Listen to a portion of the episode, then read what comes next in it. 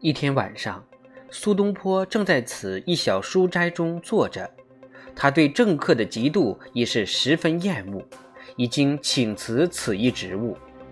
太皇太后宣他进宫草拟诏命，年轻的皇帝正坐在祖母身旁，苏东坡在一旁毕恭毕敬地立着，听继吩咐。在告诉苏东坡草拟圣旨，任命吕大防为宰相之后，太皇太后突然问他：“有一件事，我想问你，几年前你官居何职？”“常州团练副使。”“现在身居何职？”“臣惩罚翰林学士。”“你为何升迁如此之快？”“仰赖太皇太后的恩典。”这与老身无关。苏东坡只好瞎猜，一定是皇上的恩典，与皇上也无关。苏东坡又猜到，也许是由老臣推荐。太后说，与他们也没关系。苏东坡立着待了片刻，然后说：“臣虽不肖。”但从不运用关系求取官职。太后最后说：“这是我老早就想对你说的，这是神宗皇帝的遗诏。先王在世之时，每当用膳时举箸不下，臣仆们便知道是看你写的文字。他常说起你的天才，常想用你，但不幸。”未及如愿，便拒而崩逝。提到先王，三个人不觉一齐落泪。太后于是赐东坡座，赐茶叶一包，又对他说：“你要尽忠福保幼主，以报先王之恩遇。”苏东坡要鞠躬退出时。太后从桌子上拿起一个刻有莲花的金烛台当礼品赏与东坡。在苏东坡升任翰林学士不久，司马光在哲宗元佑元年九月逝世。那天正好是神宗灵位送入太庙的斋戒之日，灵柩停在灵堂，司马光的朋友。本当前去拜祭，并且吊丧者应当哭几声，但是偏巧全体官员都要遵礼去斋戒，反倒没有时间去向去世的宰相吊祭。九月初六，依照古礼，在盛大肃穆、乐声悠扬的典礼中，将神宗的灵位安置在太庙里。朝廷举行大赦，罢朝三日，文武百官都参与大典。但是，一件有趣而重大的事情发生了。事有凑巧，司马光的丧礼由理学大师程颢的弟弟程颐主办。这位理学家，话往最轻里说，也不是个和蔼可亲的人。那副自命不凡的样子，更使苏东坡烦恼。这位理学家完全遵古礼来办这件丧事。当时死者的亲人要站在灵柩之侧，向灵前吊祭的客人还礼，这种风俗已流行数百年。但是程颐认为不合古礼，于是禁止司马光的儿子站在灵柩一旁。还礼接待客人，他的理由是：孝子如果真孝，应当是悲痛的不能见客人才是。那天，朝廷百官在太庙中的大典完毕之后，苏东坡正要带领翰林院及中书省同仁前往故相国司马光府去吊祭，程颐也有事要去，他就向大家。说这违背孔子在《论语》中的话：“子于是日哭则不歌。”因为那天早晨大家曾在太庙唱过歌，至少听过奏乐，怎么同一天还能去吊丧哭祭呢？大家到了司马府门前，小程想拦阻大家，于是大家争得面红耳赤。程颐说：“你们没念过《论语》吗？子于是日哭则不歌。”苏东坡立刻回答道。《论语》上并没说“子于是日歌则不哭”。苏东坡十分气恼，不顾程颐的反对，率领大家进了门，每个人都站在灵柩的前面行礼。在离去之前，都依照习俗以袖示目。苏东坡一看司马光的儿子没出来接待客人，问过别人，才知道。程颐禁止，说是与古无争。于是苏东坡在全体官员之前说道：“伊川可谓欲遭比离书孙通。”大家哄堂大笑，宜城满面通红。这句评语极为恰当，可谓一针见血，入木三分。不论程颐或苏东坡自己，对这句挖苦话都是毕生难忘。谁也不愿一生背着这个标签，在苏东坡和小程这一派之间，这粒仇恨的种子算播下了。不久，他们看见皇帝和太皇太后的龙车凤辇来了，都是朱红的轮子。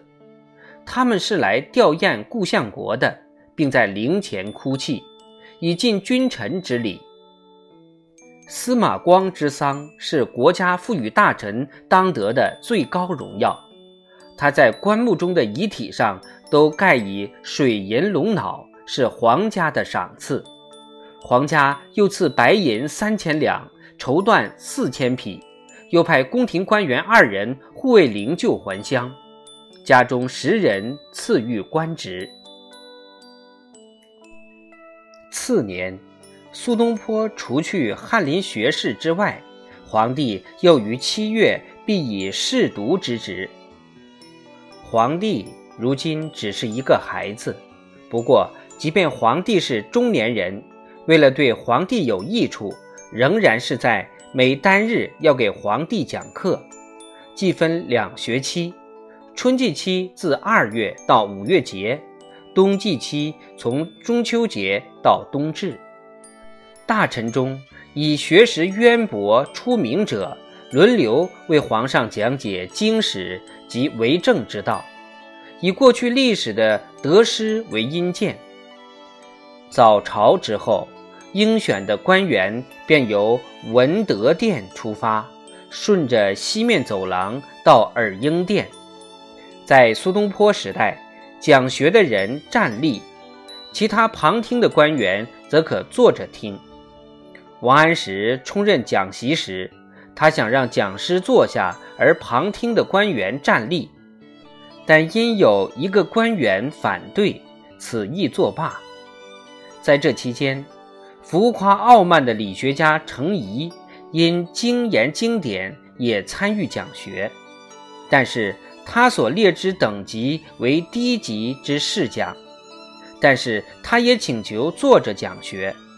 如此合乎儒家尊师的道理，他向年轻皇帝哲宗谆谆告诫，要提防恶魅的力量与女人的诱惑。当时皇帝尚未成年，还感觉不到女人的吸引力，但是他偏偏决定将来成年后要欢乐一番。这位年轻皇帝后来废了他的皇后。二十四岁时驾崩。就苏东坡的家庭而论，住在京都却是大有益处。苏东坡卖了那栋老房子之后，而今的住宅是在白家巷。即使以前没把那栋老房子卖掉，若住在那儿，也离官衙太远。新住宅离东华门很近。黎明之时，文武百官从此门进宫早朝。所以此一地区就是官员喜爱的住宅区，也就是现在我们所说的城中区。最贵的商店和饭馆子都开在那里。苏家全家现在开始享受京都的生活，和黄州的农家生活大不同了。他们差不多十五年没住在京都，只有苏东坡在京都监狱的那四个月来过，另外是他不能进城，住在城外郊区的那一次。孝顺的儿子麦，他已经到江西去做一小官，现在不知回来团聚没有。但是两个小儿子戴和过，一个十六，一个十四，是在家中。苏夫人和朝云现在都能安享快乐的生活，不过看着京都生活的奢华，有点害怕。住家的四周都是珠宝店、绸缎店。药铺，两三层堂皇宏阔的高楼。中国所能产的百物的精华都陈列在东华门一带，价钱会令一个乡下女人吓一跳。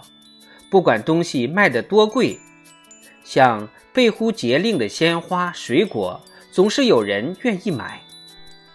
有一件事很方便，就是从。故宫介绍所雇佣仆人，附近处处是酒馆、饭馆。晚上一进入酒馆，歌妓在走廊下站一排，等候顾客召唤去诱酒。男孩子随父亲进去时，眼睛得向前看，不然就得一直望着地。吃饭时，小贩和求施舍的人按房间去串。卖糖果、干果、卤肉、腌菜等物，在饭馆，据说有四五十种菜，有跑堂的带着在各屋里串，由顾客选合口味的买。那菜单子上的菜，若是有的短缺，饭馆就会丧失顾客。苏东坡喜欢在家里宴客。饭馆都是争着做外汇生意，这些做外汇生意的馆子都用银制的餐具，即便穷馆子也派得出一个厨子和全套的饮酒壶、酒杯、碟子、汤匙以及银头的象牙筷子。当时的风俗是，一家叫了几次外汇之后，那些饭馆子照例。把那些值四五百两的银餐具放在顾客家过夜，第二天再去收，并不以为有什么重要。等后来汴梁陷入金人之手，当时有一个作家以无限留恋的笔调记在京都，说当地的百姓都颇以此京都为荣，并且他们对外地人十分大方慷慨。有时看见外省人被奸诈人欺负，他们会打抱不平前去帮助，甚至不惜与地方警官冲突。若有新住户迁入，邻居会带着酒茶等物去拜访，告诉他本地商店的情形，以免上当。也有人终日无所事事，只带着茶壶到每家去串门子闲谈。在这种气氛的生活里，苏东坡还是照常练他的瑜伽和养生之道。每隔一夜，他就要睡在宫中。但是，不论在宫中或是家中，他总是黎明即起，梳头发一百次，穿上官衣官靴，然后再躺下小睡。他说：“那种小睡之美，无物可比。等该出门上朝时。”他已衣冠整齐，于于是出门，骑上镀金鞍鞯的白马，往东华门而去。